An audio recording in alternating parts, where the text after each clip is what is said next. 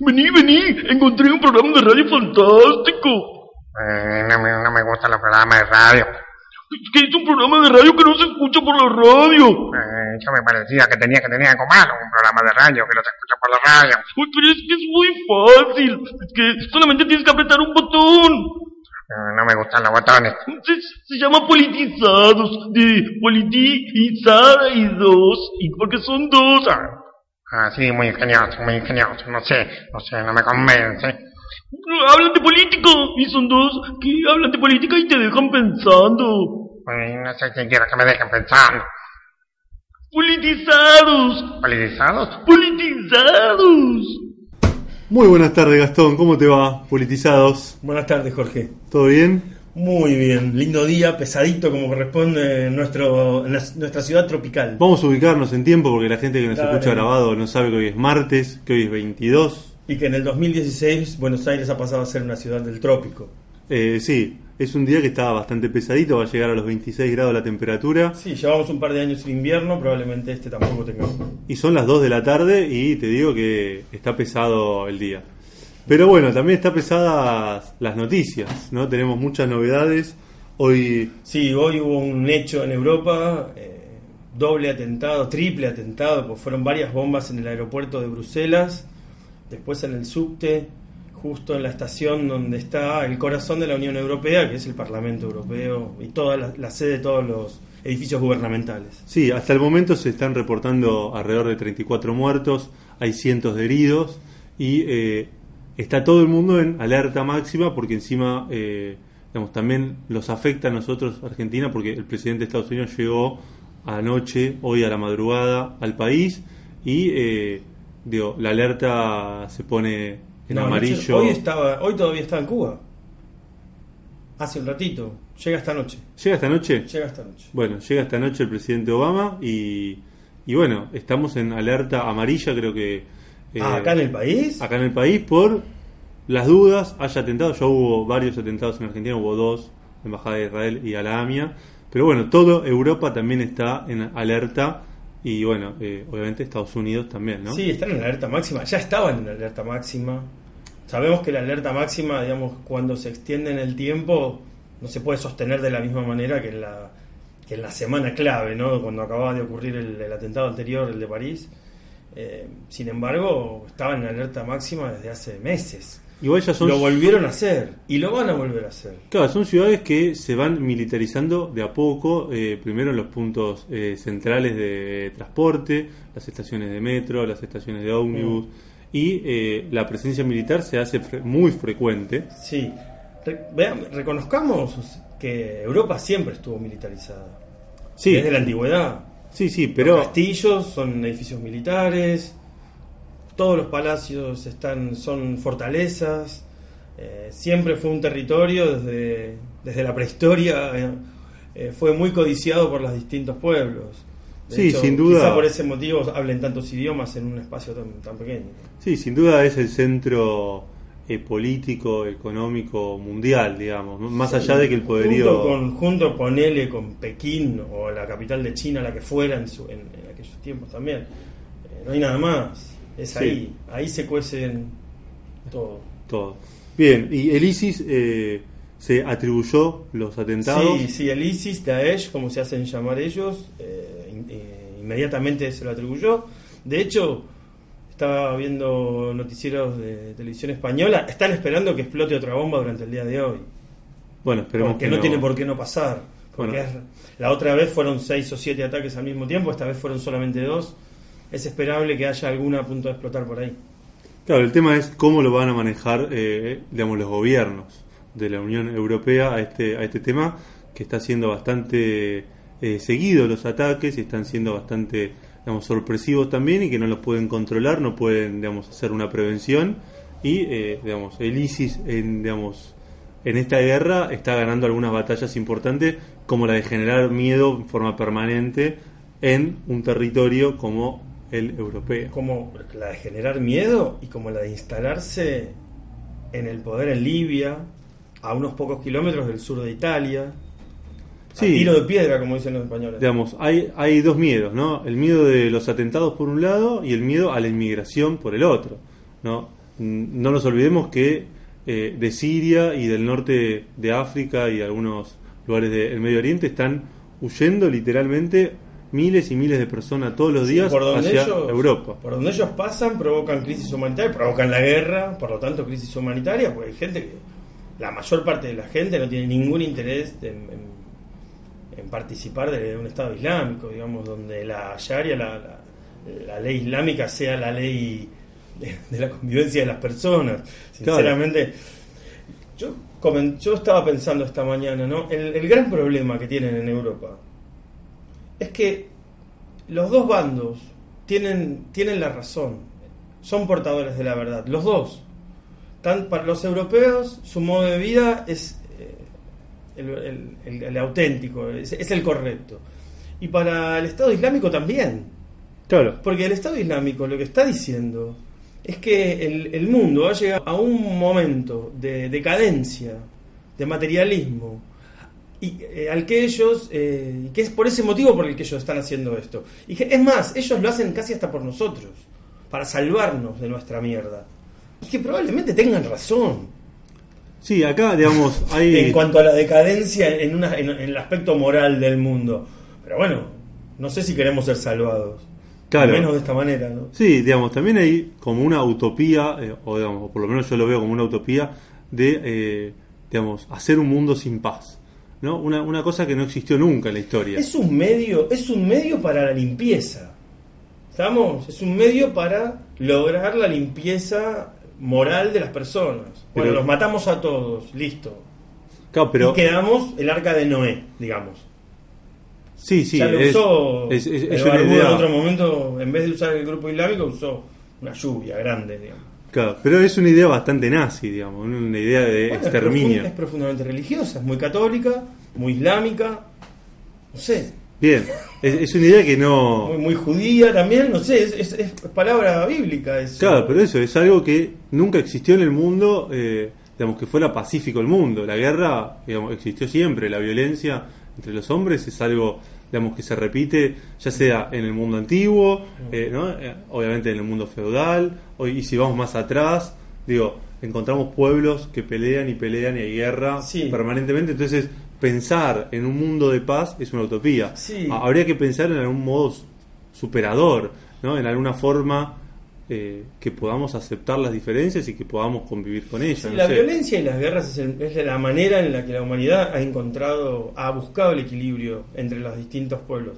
Yo no puedo dejar de pensar ante esto, y es lo más importante que tengo para decirles, que en las guerras pelea la gente, pelean los trabajadores, pelean los soldados, no pelean los jefes. En realidad, los que mueren en las guerras, yo no sé si realmente quieren estar ahí.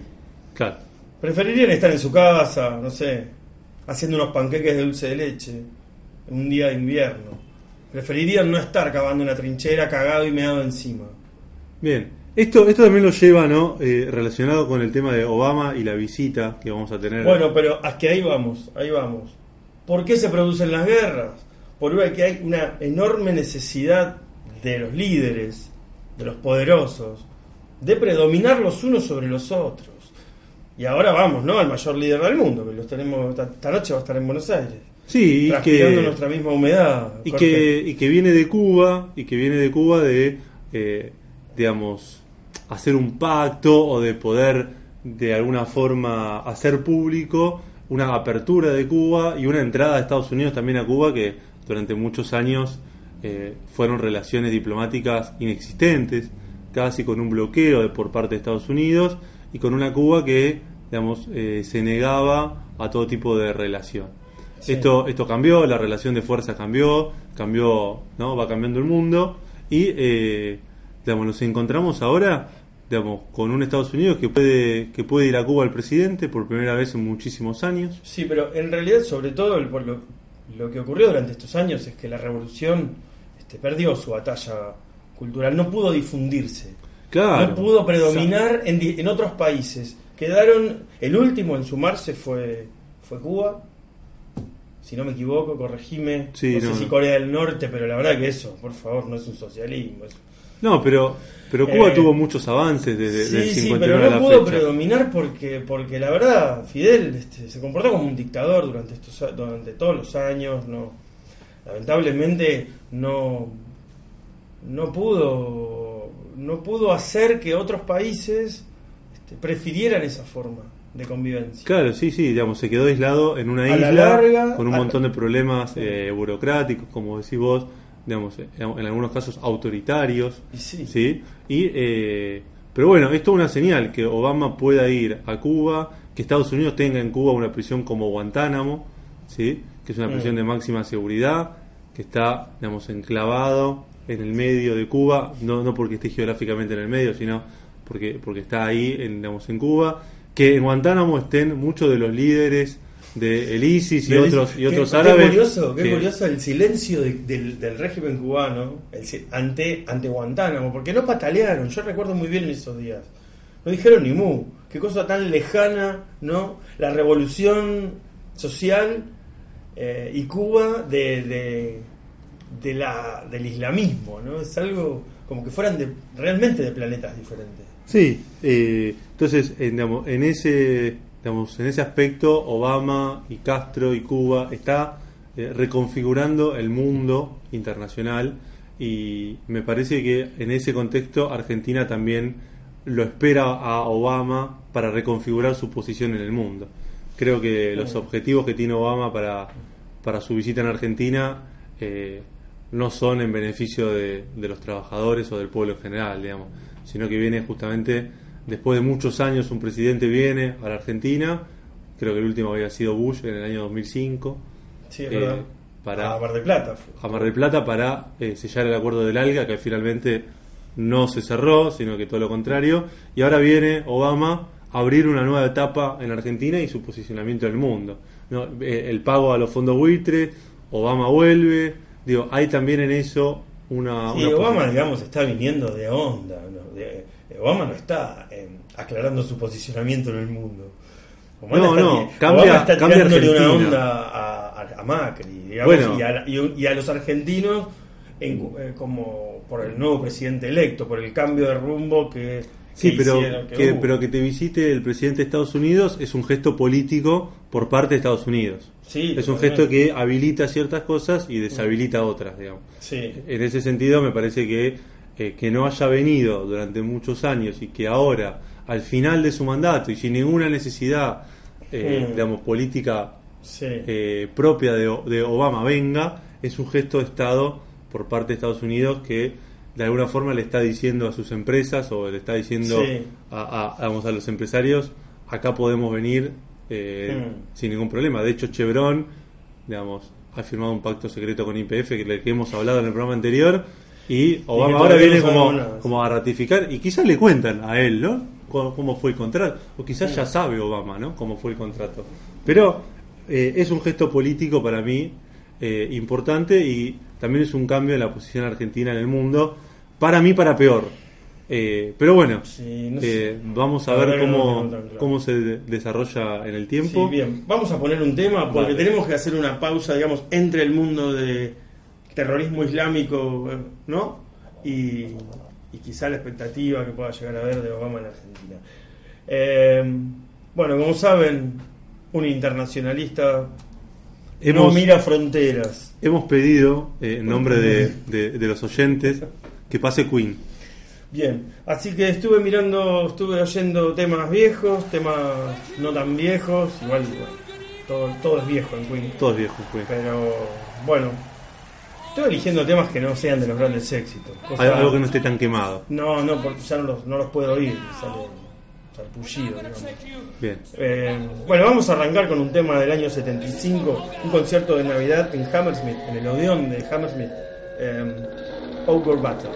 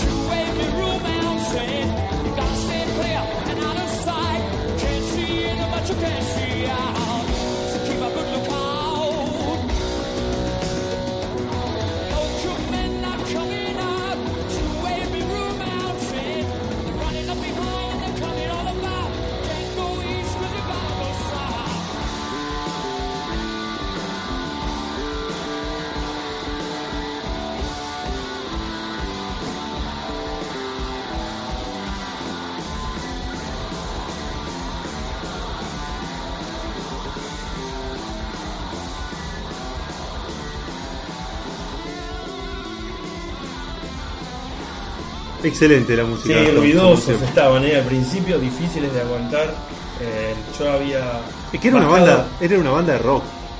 Una banda de rock and Sí, roll. una especie de rock, no sé, no sé cómo se llama. Ese es el Queen Blanco, el primero. Sí, sí. ¿Es, la- es la mejor banda del mundo? Para mí sí. Pero bueno, yo qué sé. Estarán los metaleros que les guste más, no sé, Sabbath, no sé, cada uno. Están ahí cabeza a cabeza con los redondos, ¿no? ¿Qué pensás? Bueno, en fin, Este, son, son temas, ¿no? Que vamos eh, un el- día... este, este tema que acabamos de oír es, está en el disco de la Rapsodia Bohemia, es de la misma. tiene el mismo sonido. Pero bueno, no iba a poner Bohemia Rhapsody otra vez. No, Ya no no. la podemos escuchar más. Ya la hemos Habría que escuchar el tema al lado. Muy bien, muy bien Gastón con la música, medio, siempre, medio siempre es una propuesta Eh. linda, aunque bueno, eh, digamos, es, es poco nacional, es poco popular, es muy como elitista esto. Ah, sí, sí, sí, las élites somos así. Bien, Sí.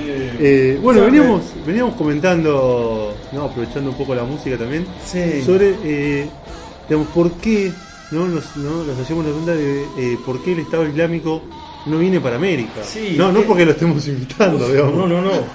Pero eh, realmente lo- eh, lo- lo- los árabes nunca, nunca trataron de, de expandirse por otro lugar que no fuera eh, la zona del Mediterráneo, ¿no? En- tanto norte como sur, porque digamos España la tuvieron durante un milenio casi, no, no 50 años, digamos un milenio, eh, hasta Pakistán un territorio enorme.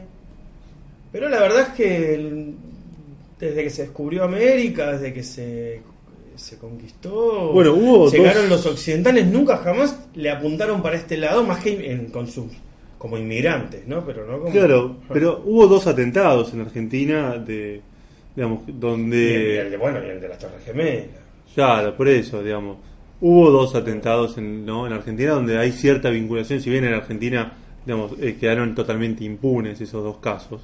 Sí, ¿no? en Estados Unidos también. Sí, en Estados Unidos también, un poco menos, porque bueno, allá, digamos, siempre agarran a uno como, como chivo expiatorio. Acá ni siquiera eso, por lo menos, digamos, los que habían agarrado como chivo expiatorio, después les salió el tiro por la culata. Eh, pero bueno, digamos, salvo esos casos, eh, no tenemos una presencia tan activa de, eh, vamos a decir, No, pero- extremistas. No, pero puede pasar en cualquier momento, la verdad. Es- eh, decíamos, si un grupo armado, que es un ejército, que realmente es- ellos se hacen llamar el Estado Islámico, y, y lo son, eh, un califato, ¿no? Si ellos de repente a uno de estos personajes se, se le ocurriera decir, eh, mira, ¿No te parece que capaz que entrar en Europa es medio complicado? ¿No? ¿No, no, no, no estaremos siendo un poco cabezaduras? ¿Qué te parece si nos instalamos en alguna otra parte del mundo donde sea recontra fácil bajar Acá- y donde nadie va a salir a defenderlos y donde ellos no se pueden defender? A ver, pará, estoy pensando... eh, Yo les digo, si quieren venir, Argentina está muy inseguro. Acá hay mucho, muchos ladrones, mucho. ¿Cuánto puede llegar a tardar en quedarse con, con la mitad del país? Bueno, una semana. Acá está muy semana. complicada la cosa. A la gente de Lisi le queremos decir, no vengan para acá. Aparte está Macri, antes tuvimos a Cristina, tuvo Menem. No, no es un país sencillo. todo despoblado. Me parece que van para el lado de Europa porque son más ordenados, como... Sí, no, entiendo bien por qué, porque está lleno de gente ahí. Bueno, porque tienen mucha población afín también, ¿no? El gran problema de los europeos en este momento para protegerse es que los terroristas son belgas, Claro. son franceses, son ingleses, con eh, familias árabes, digamos. Pero Sí, ellos también- son de ahí, nacidos ahí. Y sus hijos eh, y sus padres también quizás nacieron ahí. Claro, es un caldo de cultivo también porque vos fíjate cómo en algunos países como en Grecia, como eh, Francia misma, surgen eh, partidos políticos o agrupaciones de extrema derecha. Digamos, en algunos casos eh, son... eh, sí, pero no casi- se la bancan contra los árabes. Casi, no. no. se la bancan, mirá que son muchos. La otra vez. Pero los árabes me parece que se llevan, digamos, en, en ese, digamos, digamos, en esa cuestión de, de ser eh, neonazi o de ser de extrema derecha, me parece que los grupos fundamentalistas eh, eh, tienen más coincidencia con eso, con esos grupos que con grupos de izquierda, digamos. Pero por supuesto, mira, hubo combatientes españoles, que yo sepa españoles, pero de, de distintos países, que los tipos, con su tarjeta, con su visa, se compraron un pasaje de avión y se fueron a. ¿Cómo se llaman los del norte? Los, los del norte de Irak. Los que guerrearon contra el ISIS. Bueno, se fueron al norte de Irak a pelear. los kurdos. Los kurdos se fueron, se unieron al, al- al ejército del Kurdistán a pelear contra el ISIS, pero eran gente, anarquistas, gente de izquierda, trotskistas, comunistas, no sé, que se fueron a pelear contra los, los que venían a someter al pueblo. Porque Claro. ellos van a someter a todo el pueblo, a los trabajadores. Claro, en ese sentido, digamos, eh, también hay que tener en cuenta que eh, las personas que hacen los atentados no tienen ninguna eh, ninguna motivación personal. No, no, no hacen esto por alguna cuestión personal Para de beneficio, bueno, un beneficio trascendental, digamos. Claro, del alma. exactamente. Del alma. que, que es mucho, digamos, que es mucho más peligroso en términos de, eh, digamos, la formación de, eh, digamos, organizaciones extremistas, ¿no? O fundamentalistas, como pues, como ha sido, no sé, el, eh, nazismo. Sí, o porque no hay el nada que negociar. Claro, digamos. Negociemos, Ninoro. No, no. Bien. No tengo nada que discutir porque ¿cómo vamos a discutir acerca de eh, Claro, en ese Dios? sentido- No se puede discutir de eso. Eso es una cuestión de fe. Claro, en ese sentido es eh, sumamente peligroso y también, digamos, sumamente problemático poder, digamos, eh, digamos, dominarlos, ¿no? Porque la dominación territorial eh, no, no ha sido efectiva, digamos, ¿no? Las invasiones no. a Irak, las invasiones a si Libia, te- tienen todo el norte de Libia, parte de que Egipto, eh, Siria, el norte de Irak, todo. Ah, el norte no, el norte están los kurdos. Tampoco- Todo Irak, Bagdad, todo tiene. Pero tampoco- tam- digamos, eh, manejan los territorios, ¿sí? pero tienen flexibilidad en los territorios, porque si se retiran de un lado, se Sí, van para no otro.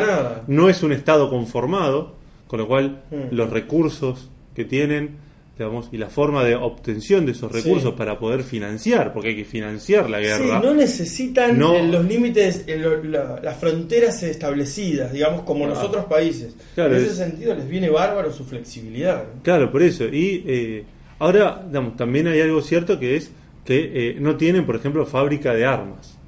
Entonces las armas las compran y alguien se las vende.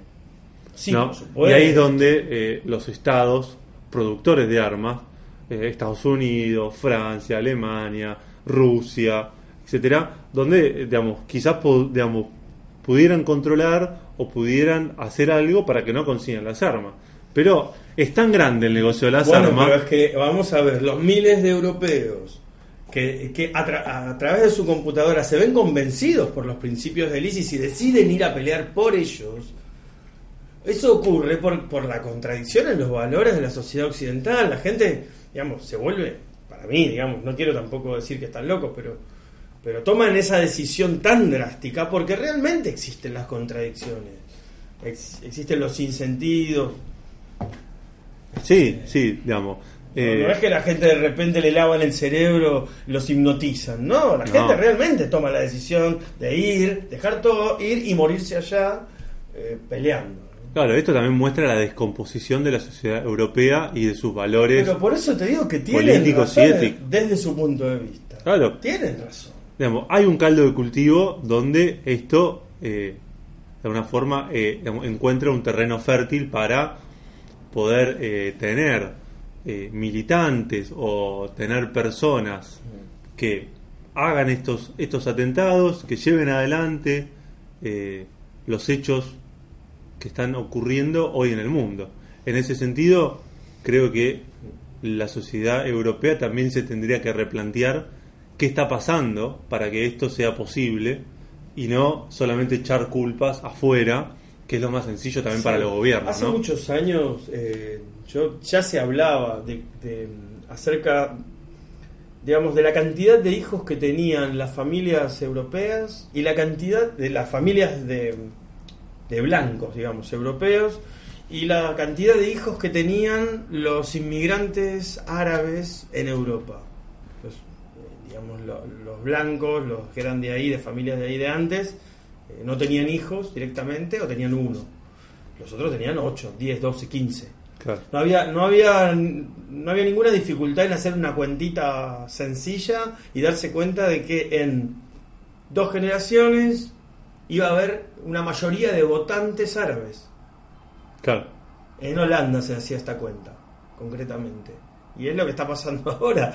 Los atentados fueron en esa, en esa región y, y hay una mayoría de, de población árabe muy resentida con la forma de vida del lugar. Sí, también planteábamos al principio la inseguridad de los atentados, pero también a los europeos les molesta mucho la inmigración, es decir, los migrantes que están entrados, que son refugiados, en realidad, Sí. que entran les molesta mucho más. Sí, Entonces, es eh, digo, en ese sentido también hay que tener eh, digamos, en consideración que la xenofobia que se está empezando a dar dentro de los países europeos es también contraproducente, porque eh, genera más odio de un lado y más odio del otro. Sí, no nos olvidemos también que los europeos, cuando decimos los europeos, la gente, la gente vive con mil euros. Claro. Sí, sí, y sí. pagan alquileres de 600. Totalmente. ¿eh? Y, y no me alcanza. Y, sí, sí, y recordemos y nos que... Juntamos, y nos juntamos con vos, tu mujer, yo la mía, y alquilamos una casa y vivimos todos acá. Así Bien. se vive. Desde el punto de vista económico, Europa no está pasando por ninguna primavera, No. sino eh, justamente está pasando en, una, en, digamos, en un estancamiento, que la economía no crece, no generan empleos. ¿sí? Eh, de hecho, España sigue teniendo niveles altísimos de, de desempleo y salarios bajos. Muy bajo. Ahora, la Andan inmigración, la inmigración, Sí. lo que genera es salarios más bajos. Por eso es que Sí. genera genera tanto odio en la población y europea. tanto nacionalismo. Claro, exactamente. Pero bueno, vayamos a un peligro. tema. Dale. Eh, ¿Qué tenés, Gastón? Tengo. Ah, uno muy lindo. Tengo uno muy lindo. Vamos avanzando en el tiempo. El anterior era del año 75. Vamos con uno de noviembre del 77. Eh, no sé cómo se pronuncia. Millionaire Watts.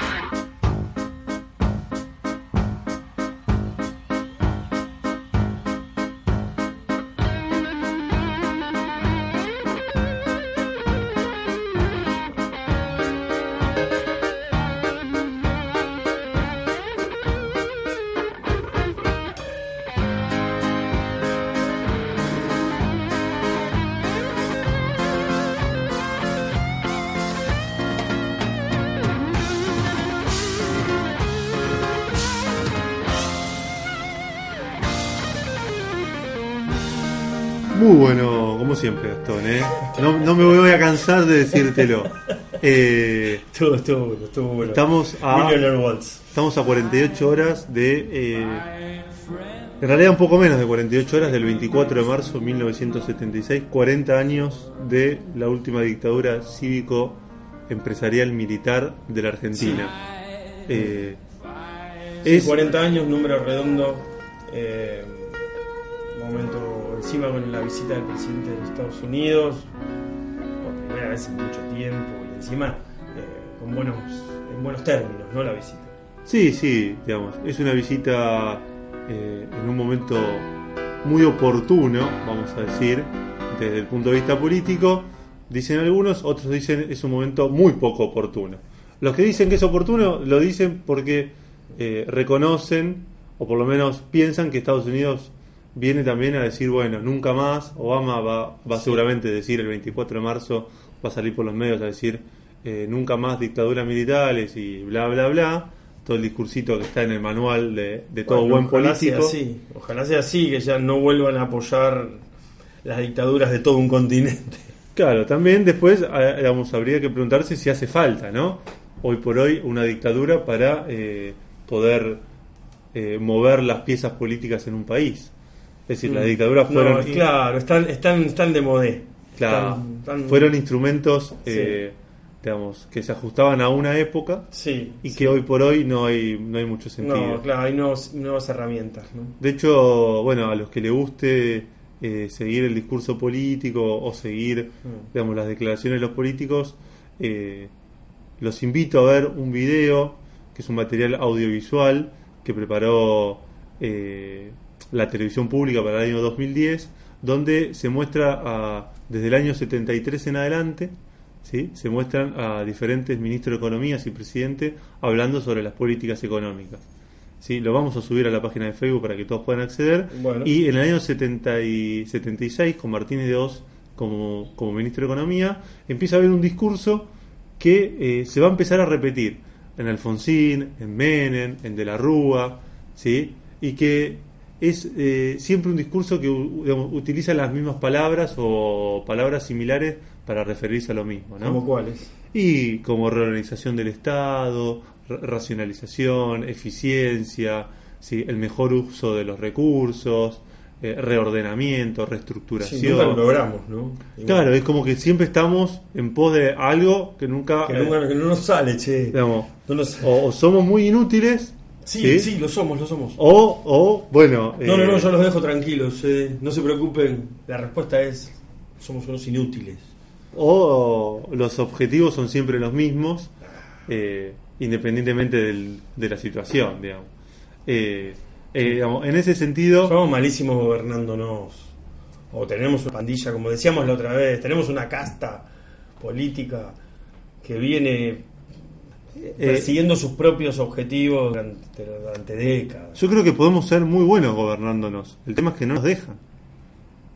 ¿No? Mientras, mientras que gobiernen otros, que no sean los, los propios interesados en resolver los problemas, Que somos nosotros, los que trabajadores. somos, claro, Sí.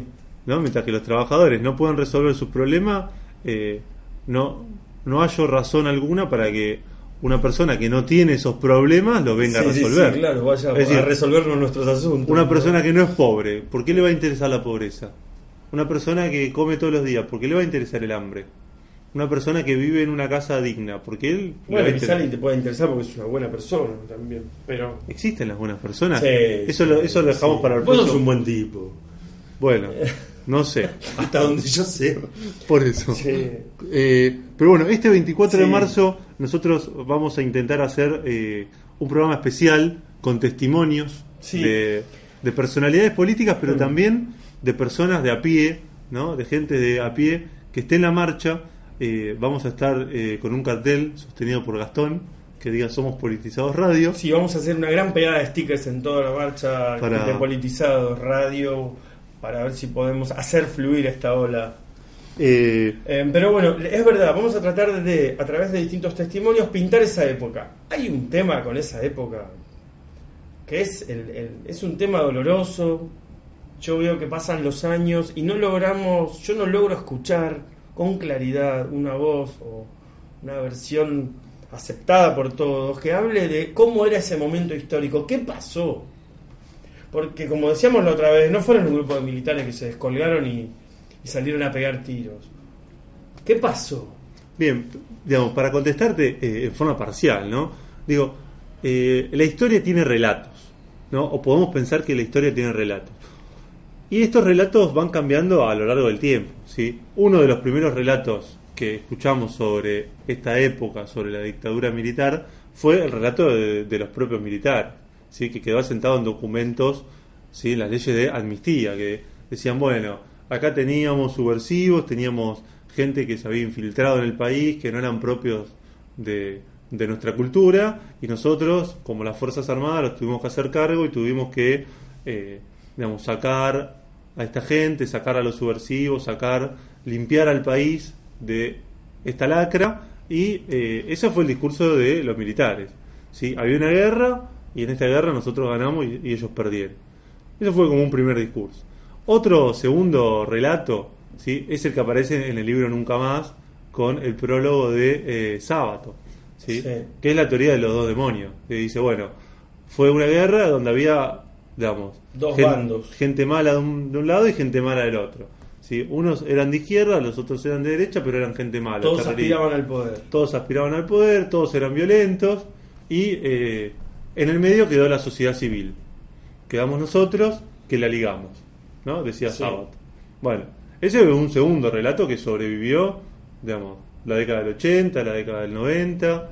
Después lleva un tercer relato que podemos asociar al libro de, de Caparrós con Anguita, que se llama La Voluntad, que recoge testimonios ¿sí? de, eh, de militantes, de, digamos, de personas eh, con alguna referencia política, ¿sí? que rescata la vida de estos militantes y dice, bueno, estas son, estas son personas, esta- estas fueron eh, personas que tenían ideas, que, digamos, que tenían proyectos, digamos, que se pudieron haber equivocado ¿sí? en la forma en la cual querían acceder al poder, pero que eran militantes y que tenían ideas. ¿Eran un grupo armado o no eran un grupo armado? Bueno, ellos, algunos sí, otros no.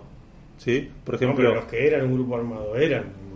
Los que formaban parte de un grupo armado eran un Sí, grupo armado. claro. Y los que no formaban parte de un grupo armado Eran ejemplo, militantes políticos. Claro, o eran, digamos, dirigentes sindicales, Sí, sí, o, sí, sí, o eran conocidos de, ¿sí? o eran intelectuales, docentes, Sí, simpatizantes. digo, digamos, gente que tenía ideas que eran, que eran distintas, y ellos dicen, bueno, todas estas personas eh, sufrieron, digamos, eh, la violencia estatal, ¿sí? Y ahí surge lo, eh, digamos, lo que podemos conocer como el terrorismo de Estado o como la violación de los derechos humanos, que está, digamos, uno, digamos, no sé si, digamos, si todos saben, pero los derechos humanos solamente los puede garantizar el Estado y solamente los puede violar el Estado.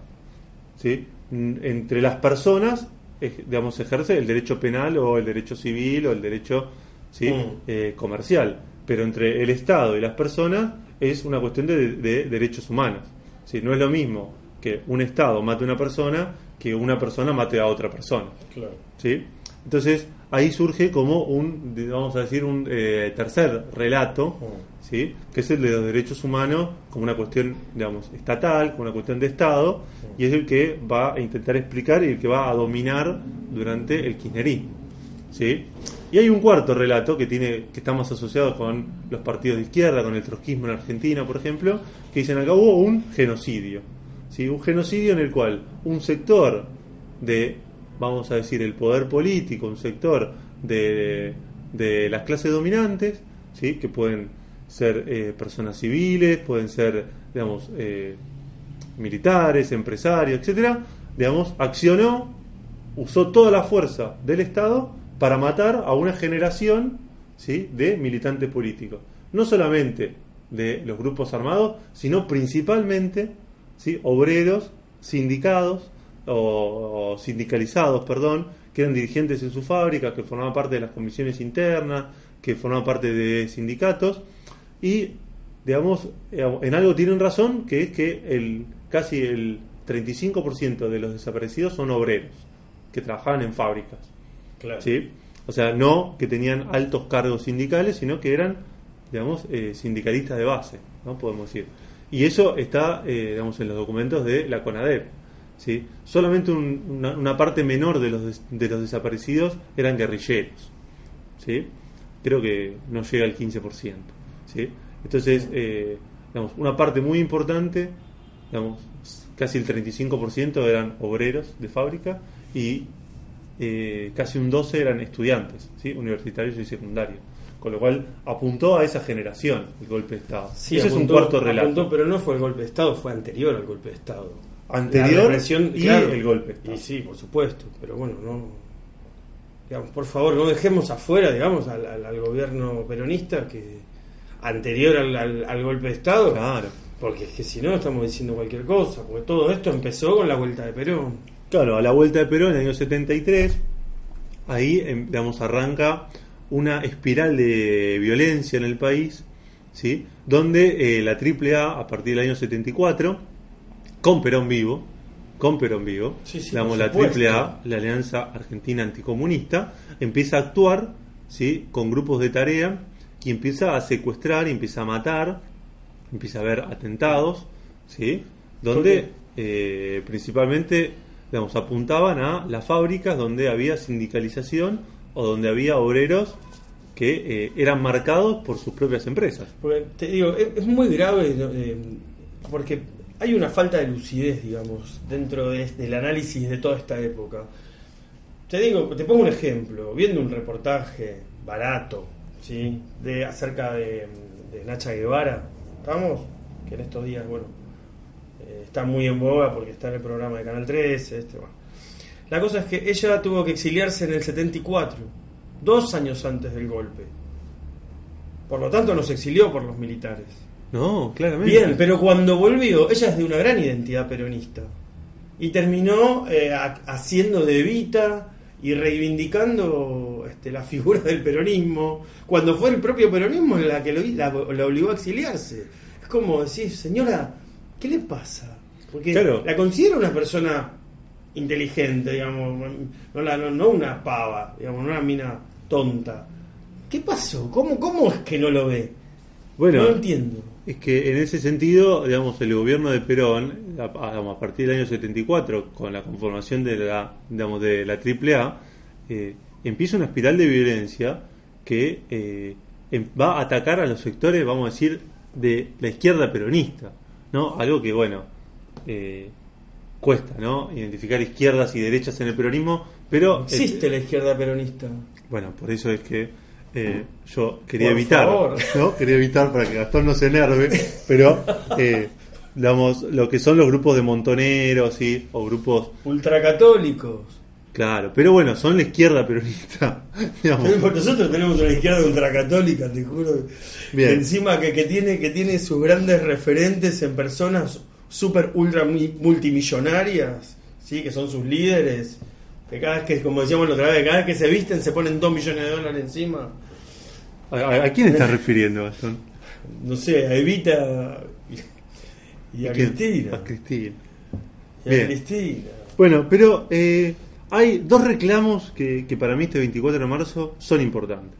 ¿sí? Claro. Primero, eh, que el gobierno, que el gobierno abra los archivos de la dictadura. No puede ser que a 40 años del golpe militar siga habiendo archivos secretos de el año 76 hasta el año 83 que no hayan podido ser abiertos, ¿sí? que servirían para la búsqueda de los nietos, que serviría para la búsqueda de los cuerpos que todavía no se encontraron. Qué desastre, qué Sí. vergüenza. Digo, Qué cobardía, el. Estado los tiene y están cerrados esos archivos.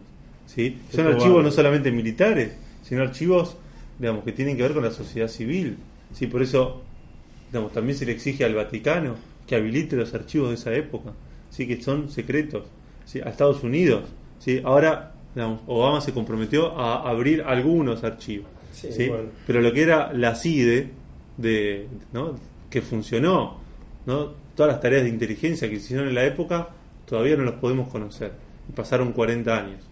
Eso es gravísimo y durante los 12 años del gobierno nacional y popular no se avanzó nada. Entonces, esto me parece que lo tenemos que exigir. Una segunda exigencia que me parece muy pertinente A es ver. el tema de la impunidad. ¿sí? Porque estamos hablando siempre de lo mismo, ¿no? Claro, porque Estamos los- con los mismos temas. vamos. porque los derechos humanos, ¿sí? No es solamente que no te desaparezcan, ¿no? Porque ya... Sí, eso, eso no está mal, digamos. Claro, no, bueno, uno dice, bueno, digamos, lucho por los derechos humanos. Bueno, los derechos humanos no es solamente eh, no me mates, ¿sí? Hay otro montón de derechos económicos, sociales, políticos, ¿sí? Que tienen que ver con la libertad de expresión, que tienen que ver con el, derecho a la vivienda, con el derecho a un trabajo digno, ¿sí? Sí, y que cuando ver- entramos en trabajo digno, estamos hablando de que no te mantengan sobreviviendo durante toda la vida.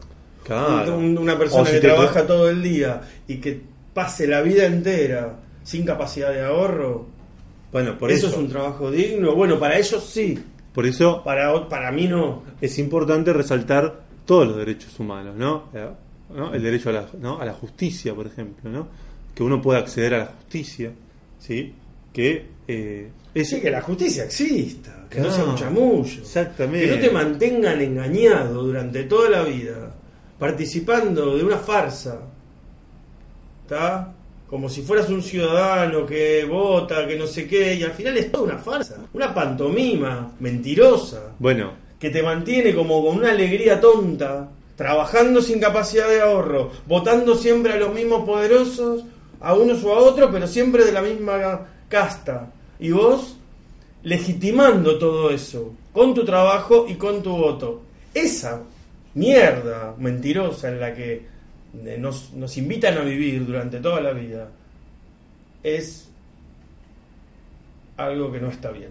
sí, es algo que genera, eh, digamos, impunidad, pero que también viola todos los derechos humanos.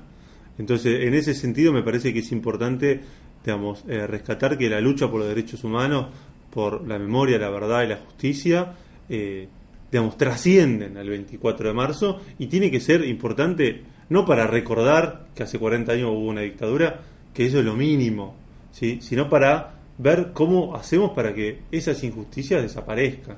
¿sí? Sí. Es decir, cómo podemos trabajar políticamente y cómo podemos trabajar día a día para que eh, los chicos realmente puedan ir a la escuela, para Sí. que no haya pobreza. Creo que es fundamental hacer una marcha por, por, una, por una mirada lúcida de la historia. Sí. También. Y de la, y de la realidad. Claro, pero también en No. un contexto, ¿no? Porque uno dice, bueno, eh, durante los últimos 12 años, durante los gobiernos de, eh, de Néstor de Kirchner y de Cristina Fernández de Kirchner, ¿hubo espionaje? Sí, hubo, hubo espionaje.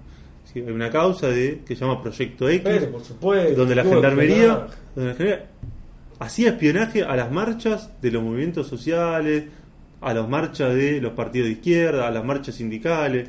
¿sí? Hubo desaparecido, hubo desaparecido. Julio López, este año se Sí, cumplen 10 años de la sí, desaparición de Julio un López. desastre. Sí, Me acuerdo todavía- de esa marcha, estuve ahí, vos me imagino que también no nos conocíamos todavía. Bueno, pero me resuenan las palabras de Aníbal Fernández diciendo que debe estar en la casa de la tía. Qué hijo de... ¿no? O me resuenan todavía las palabras de Eve, que dijo, bueno, debe estar por ahí, vaya a saber uno haciendo qué cosa. Entonces, digo, eh, Julio López sigue desaparecido. Sí. 10 años y no, no, no, no sabemos dónde está. ¿Sí? A mí lo que me causa mucha mucha bronca es que vamos a estar el 24 de marzo en esa marcha y vamos a estar del mismo lado Aníbal Fernández, Eve y nosotros, como No, si fuéramos no, la misma no, cosa. No, no, no, no. Vamos a estar ahí. No, no, no, no hay una sola marcha, Gastón, hay dos marchas. Ah, que ver, son ¿cómo es distintas. Entonces, por un lado van a marchar las agrupaciones quineristas y por otro lado van a marchar las agrupaciones que se agrupan en el encuentro Memoria Verdad y Tendríamos que marchar el 25. No, pero son dos marchas distintas, no tienen nada que ver, ¿eh? Eh, de hecho había... No me siento para nada cómodo. Había- No me dan ganas de ir. Pero el encuentro Memoria Verdad y Justicia marcha por separado y los kirchneristas o las Sí, agrupaciones sí. kirchneristas marchan por otro lado. Sí, en ese sentido vale hacer la aclaración Vamos a estar ahí, vamos a estar ahí, pero Vale. no me dan ganas. Vale, vale, vale la aclaración de Gastón y, y el enojo para poder explicar que hay dos marchas y que, que no es lo mismo marchar en una que en la otra, ¿sí? Y que eh, por más de que eh, las abuelas y las madres marchen en la marcha kirchnerista, eh, hay abuelas y madres que marchan en la marcha del encuentro Memoria, Verdad y Justicia, sí, que también es importante decir, Sí. sí, porque Sí, sí, eh, no todas las abuelas, no todas las abuelas, eh, digamos, participaban en eh, los negocios de EVE de Bonafide. ¿sí? Esto también hay que... Hay que Bonafini, Bonafide le mandaste, che. Bueno, perdón, estoy hablando igual. Bueno, eh, y de esa impunidad también hay que hablar. Sí, Esa impunidad también hay que Sí, hablar. sí, como sí, también sí. de los empresarios que están impunes Sí. todavía, ¿no? Me suena Blaquier, me suena, eh, ayúdame Gastón, pero Roca, Pablo Roca de Sí, Techín, todo. me suena Ford, me suena Sindar, me Sí. suena Macri. Eh, Eh, eh. Bueno, Macri, ustedes saben que su, su padre hizo la plata gracias a la dictadura cívico-militar, ¿no? Eh, ¿No? Era contratista. No, pensé Y- que el tipo lo había hecho trabajando desde. No. Que había nacido en una Te cuento brevemente, le cuento, le cuento, ¿no? Dale. Eh, Martínez II, eh, como no podía privatizar las empresas que eran estatales, porque todavía no estaba preparado el terreno cultural, lo que, lo que hizo fue un gran invento que todavía no se, no se dio vuelta y del cual eh, forma parte también, digamos, todo el kirchnerismo, que es que las empresas estatales contraten empresas privadas para hacer las obras ¿sí? Sí. que las empresas estatales necesitan. Entonces, por ejemplo, Vialidad Nacional contrata a una empresa privada para que haga una ruta. Sí. Entonces Vialidad Nacional no hace la ruta. ¿Quién la hace? La empresa privada, que es contratada. Bueno, y Macri, Franco Macri, las empresas hacían, eran contratistas del Estado. No. ¿sí? Durante. La dictadura arrancó todo esto, Ah, mira vos. todo este negocio. Entonces son los constructores del país. Son los que construyen todo porque son los que tienen las empresas constructoras. Entonces el Estado contrata a las constructoras y Pero que es la misma es lo que... pandilla, lo que hablábamos. Claro, la- pero eso arrancó la dictadura. ¿sí? Pero para que eso pasara, tuvo que ser Sí, digamos, porque- eh, complementario con el terror, con 30.000 desaparecidos, ¿sí? con, Sí, digamos, Igual el terror empezó antes. Bien. Y seguro que antes había otros empresarios que deben haber ido a las mismas escuelas que Macri, Bien. que Pero- eran los, los constructores del gobierno de Isabel. Bien, eh, tenemos un tema más de Queen, Gastón. Sí, tenemos uno, lo tenemos cantando en Tokio, en el año 79. Eh, están muy lindos. Están a punto, están a punto de madurar acá. Ya se cortaron un poco los pelos, dejaron de tener esa flacura tipo Charlie García en Sui Generis, ¿viste? Esa flacura medio de espineta, que de cuando son muy jóvenes, muy jóvenes. Eh, acá empezaron a, A ser más bien. hombrecitos, claro. Y bueno, están en Tokio, eh, como decía en el año 79, cantando en japonés también. Teo Toriachi.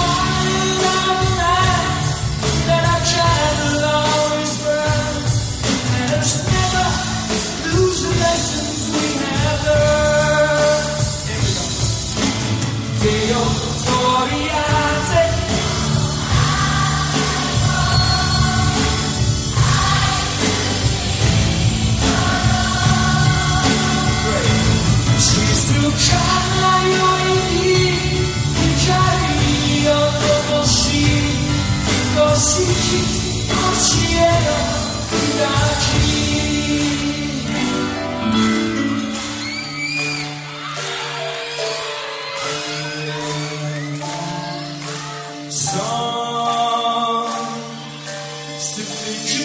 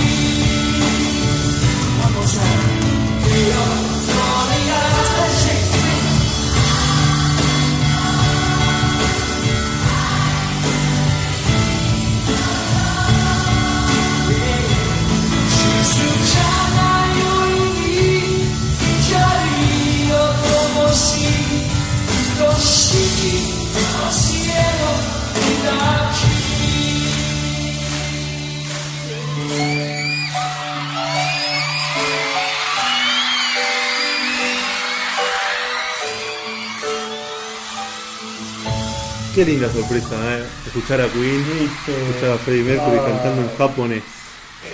Yo nunca lo había escuchado, ¿eh?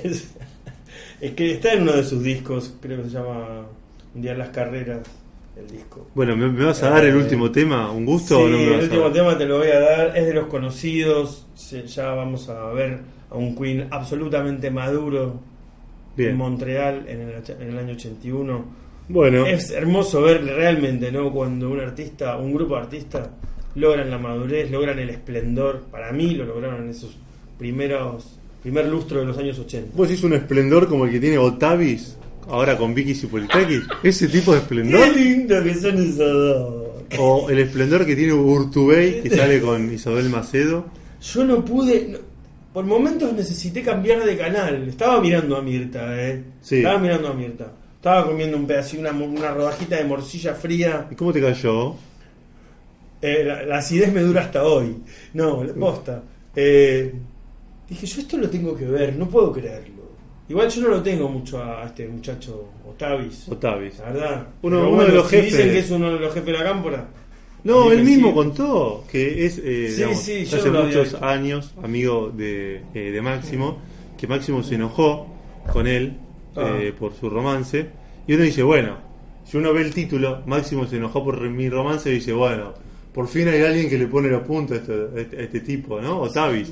Pero, no, cuando uno sigue escuchando, Máximo se enojó porque no le contó primero a él.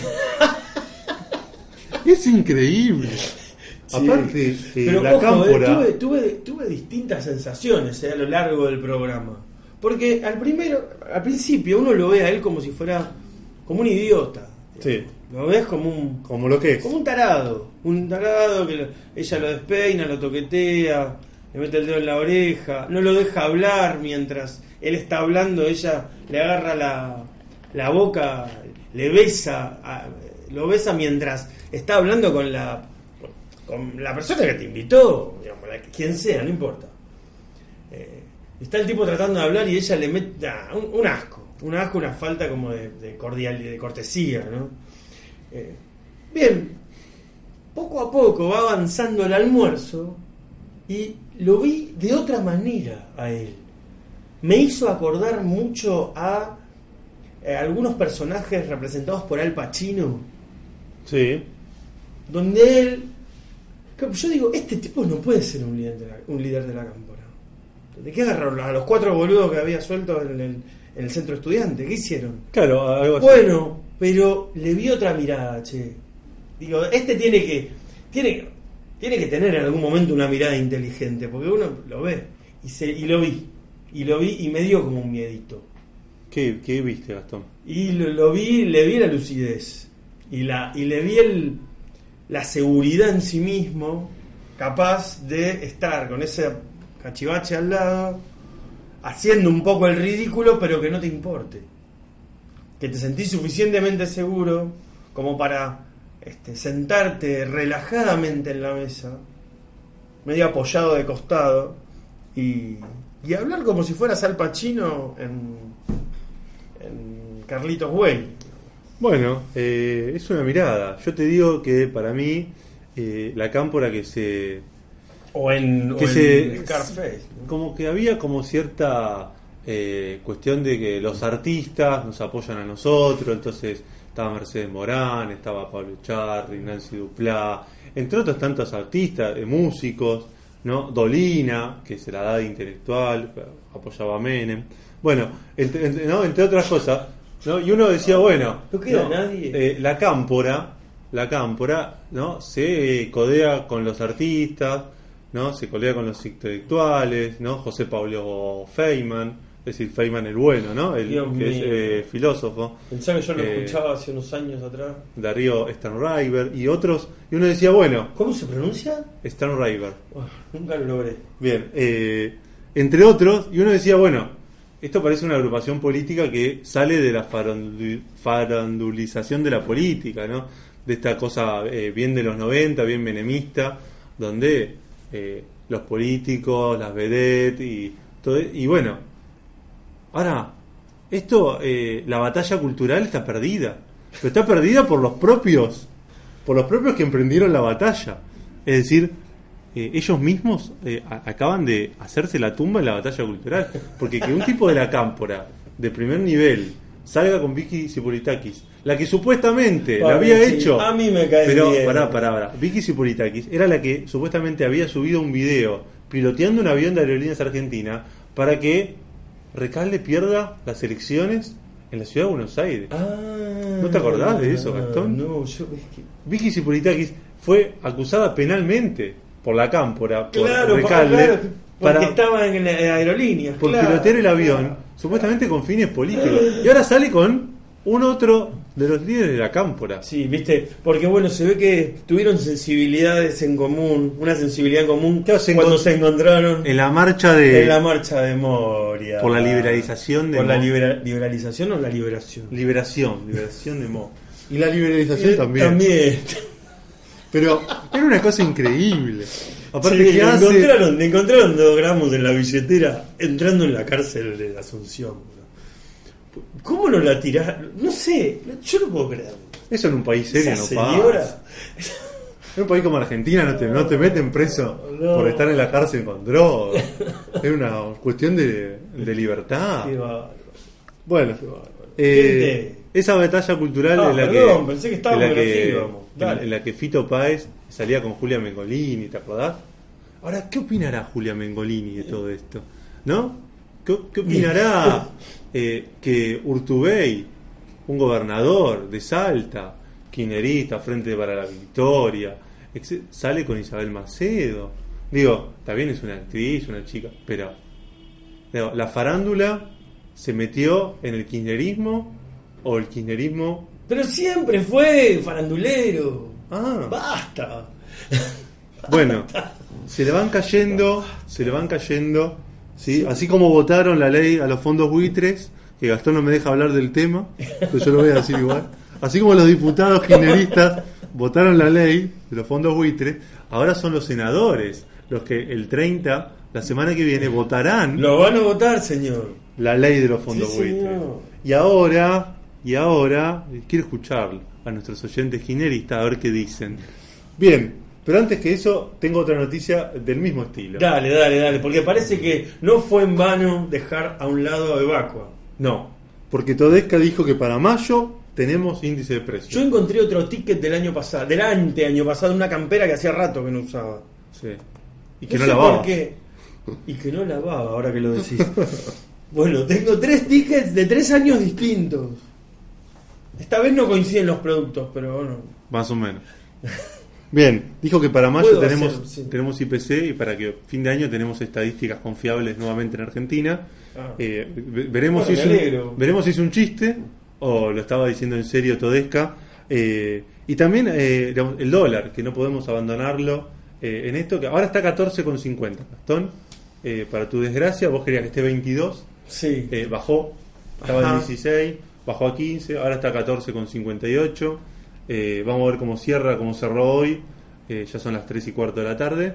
Pero, eh, digo, hay un claro mensaje del mercado, me parece, poniéndonos un poquito serios, donde dice el dólar lo manejamos nosotros. El Banco Central no maneja más el dólar. Ah, lo ¿sí? subo y lo bajo, lo subo y lo ¿Quién bajo. dice eso? El mercado. El mercado ¿Qué son es? los operadores financieros. eh, no ¿Cuántos son, son? son poquitas personas, pero manejan Pero mucho. 18, 3, No sé, desconozco. 105, ¿cuántos son? Desconozco. Desconozco totalmente cuántos Porque los son. operadores, es como, no sé, esas Y cosas. son los bancos. Los bancos son los importadores, son los exportadores, las cerealeras. Yo por lo menos eh, no tengo Eh, idea. esos son los que operan en el mercado. Son los que, uno cuando dice el mercado, eh, dice un grupo de personas que manejan. Así literalmente, el tipo de cambio. Sí, no sé exactamente quién Sorongo los maneja. Lo que sí sé es que no nos preguntan a los que generamos la riqueza. Totalmente. Eso somos nosotros. Bien. Los no despedimos. son ellos, aunque sean muy inteligentes y estén muy formados y nadie conozca sus caras ni sus fotos. Los que generan la plata Somos los que somos laburamos. nosotros. Eh, los tenemos que despedir, Gastón. Los, que- lo- lo- los hemos quedado sin programa por primera vez. Bueno, Hoy- hoy ha siento pasado el bien. Tenía ganas de hablar del terrorismo islámico eh, y de ese enfrentamiento que tienen con, con los europeos desde hace mucho tiempo, miles de años. Eh, ya lo vamos a volver a tratar porque va a haber más atentados. Probablemente a lo largo- Lamentablemente, a lo largo sí. del día de hoy o este, en estas semanas se espera que haya otro bombazo. Eh, bueno, y el 24 de marzo, que por supuesto que era un tema prioritario para hablar. Sí, que estaremos ahí en la marcha, volvemos a repetir y esperemos encontrarnos a ustedes para, para que puedan opinar, para que puedan decir lo que, lo que quieran decir, eh, como, como bueno, lo hacemos nosotros, que lo puedan hacer ustedes. eh, así que bueno, los, estaremos viendo. Sí, eh, nos vamos con el último tema de Queen que decíamos, madurez de una banda, para mí, eh, capaz que otros creen que lograron su madurez a finales de los 80, a mi modo de ver, acá están hermosos, Freddy está en su máximo esplendor.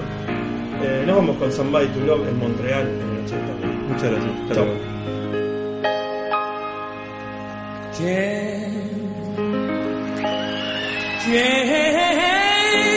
Anybody find somebody, somebody?